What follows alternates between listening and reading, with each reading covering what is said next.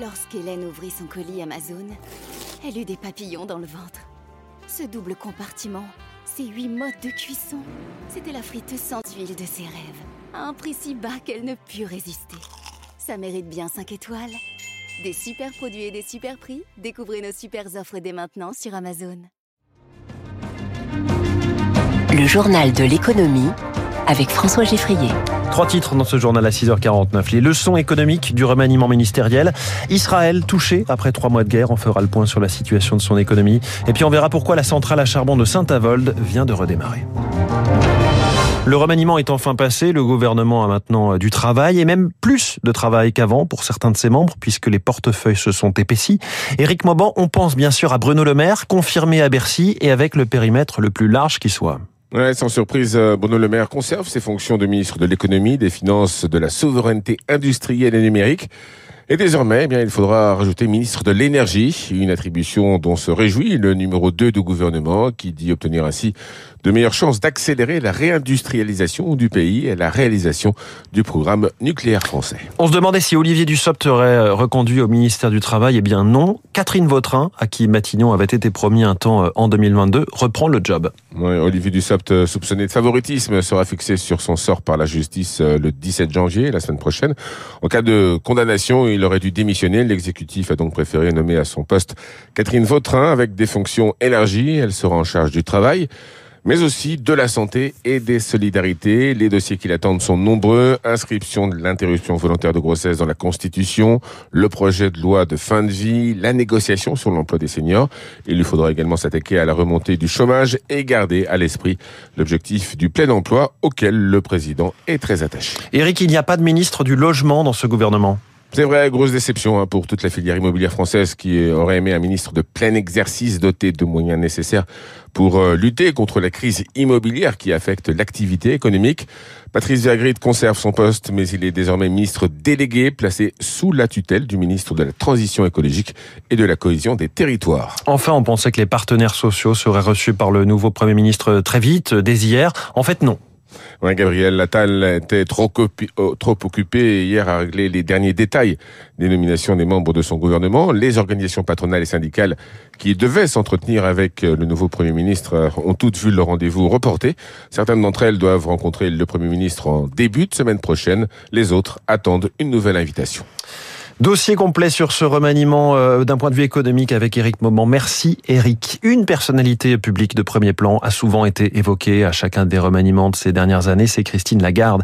Écoutez avec quelle formule la présidente de la Banque Centrale Européenne a réaffirmé hier soir sur France 2 que ce n'était pas du tout dans ses plans. Je ne vais pas maintenant euh, lâcher la barre. Même pour Matignon, comme on vous l'a proposé la fois Mais précédente. On me proposerait d'être la reine de Prusse, je dirais non en ce moment. C'est, vous savez, quand j'étais petite fille, ma grand-mère, quand on épluchait des haricots, nous disait toujours on finit d'éplucher les haricots. Et ben c'est un peu la même chose. Christine Lagarde, qui ne sera donc euh, ni première ministre, ni reine de Prusse. La présidente de la Banque Centrale Européenne a indiqué hier soir que les taux directeurs avaient atteint leur pic et elle ajoute, si nous avons la certitude que l'inflation sera bien à 2%, alors les taux commenceront à baisser. L'inflation qui, en Argentine, atteint 200% sur un an et 25% sur un seul mois en décembre par rapport à novembre. Donc, c'est dire le travail qui attend le nouveau président Javier Milei qui en a fait évidemment sa priorité. En Chine, en revanche, c'est tout le contraire, c'est la déflation qui commence à s'installer. Troisième mois d'affilée de recul des prix en décembre, euh, moins 0,3%.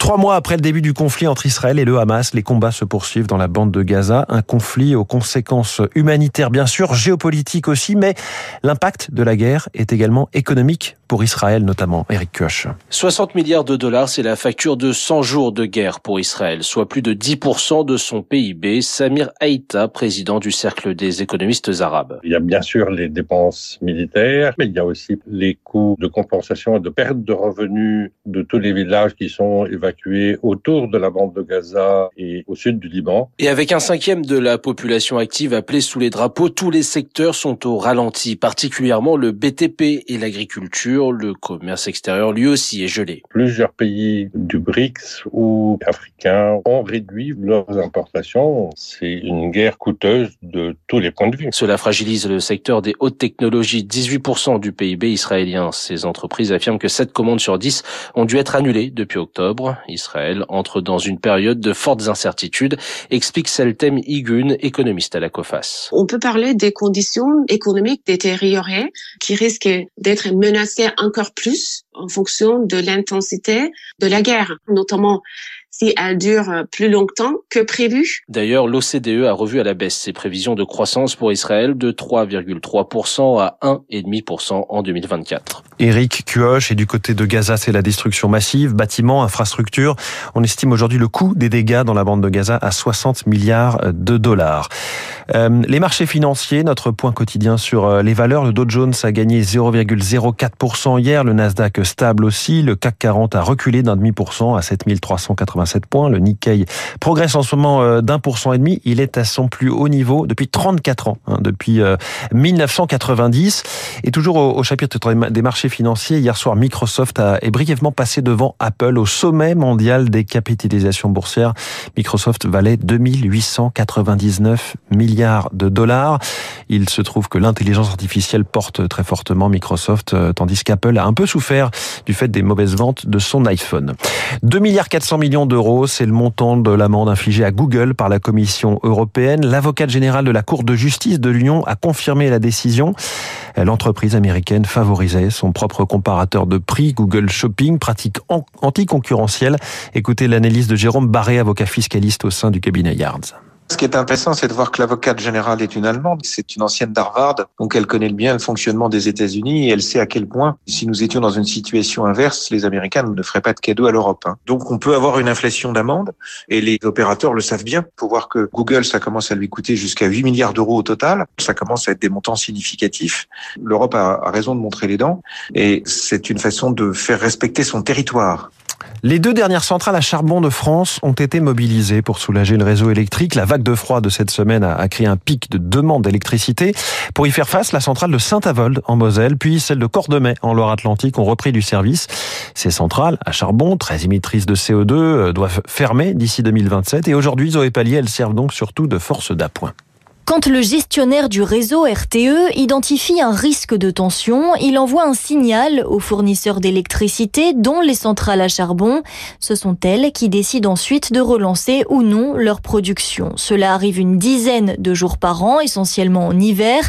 On joue le rôle d'une assurance, indique Camille Jaffrolo, porte-parole de la centrale de Saint-Avold en Moselle, qui fonctionnait cette nuit à 300 MWh, soit la moitié de sa capacité. Lundi, la remise en route de la chaudière a pris une dizaine d'heures. Ça reste plus long que pour l'hydraulique, souligne RTE. Chez le gestionnaire, on insiste. Le charbon ne représente plus que 0,2% du mix énergétique français et les deux dernières centrales doivent s'adapter. Celle de Saint-Avold profite d'ailleurs de son redémarrage cette semaine pour réaliser des tests de fonctionnement en vue d'une conversion à la biomasse d'ici 2027. Zoé Pallier, une huile d'olive à 14,50 euros le litre, les prix flambent en magasin. En un an, ils ont quasiment doublé selon les marques. Principale cause, le réchauffement climatique, la multiplication de la, des sécheresses. L'Espagne souffre beaucoup, comme le dit Olivier Nasles, président des coopératives oléicoles de France. Depuis deux ans, le producteur euh, qui fait 50% de la production mondiale d'huile d'olive, qui est l'Espagne, a des récoltes euh, catastrophiques. Il y a deux ans, ils ont fait 700 euh, 000 tonnes, c'est-à-dire une demi-récolte. Et cette année, ils vont faire un peu plus, mais le marché mondial de l'huile d'olive est en fort déficit depuis deux ans. 80% de l'huile espagnole est faite en Andalousie, qui a connu depuis deux ans des périodes de sécheresse colossales. C'est la matière première qui a explosé et qui, pour l'instant, tant qu'il n'y aura pas une récolte normale en Espagne, euh, ne rebaissera pas. Et puis ce n'est pas tous les jours sur Radio Classique qu'on entend parler de Karl Marx. Natacha Valla l'a fait ce matin, elle nous a parlé euh, du philosophe, sociologue, économiste dans sa chronique Les classiques de l'économie que vous pourrez retrouver en podcast bien sûr et euh, sur l'application Radio Classique Le regard de Natacha Valla sur Karl Marx. Tout de suite la météo.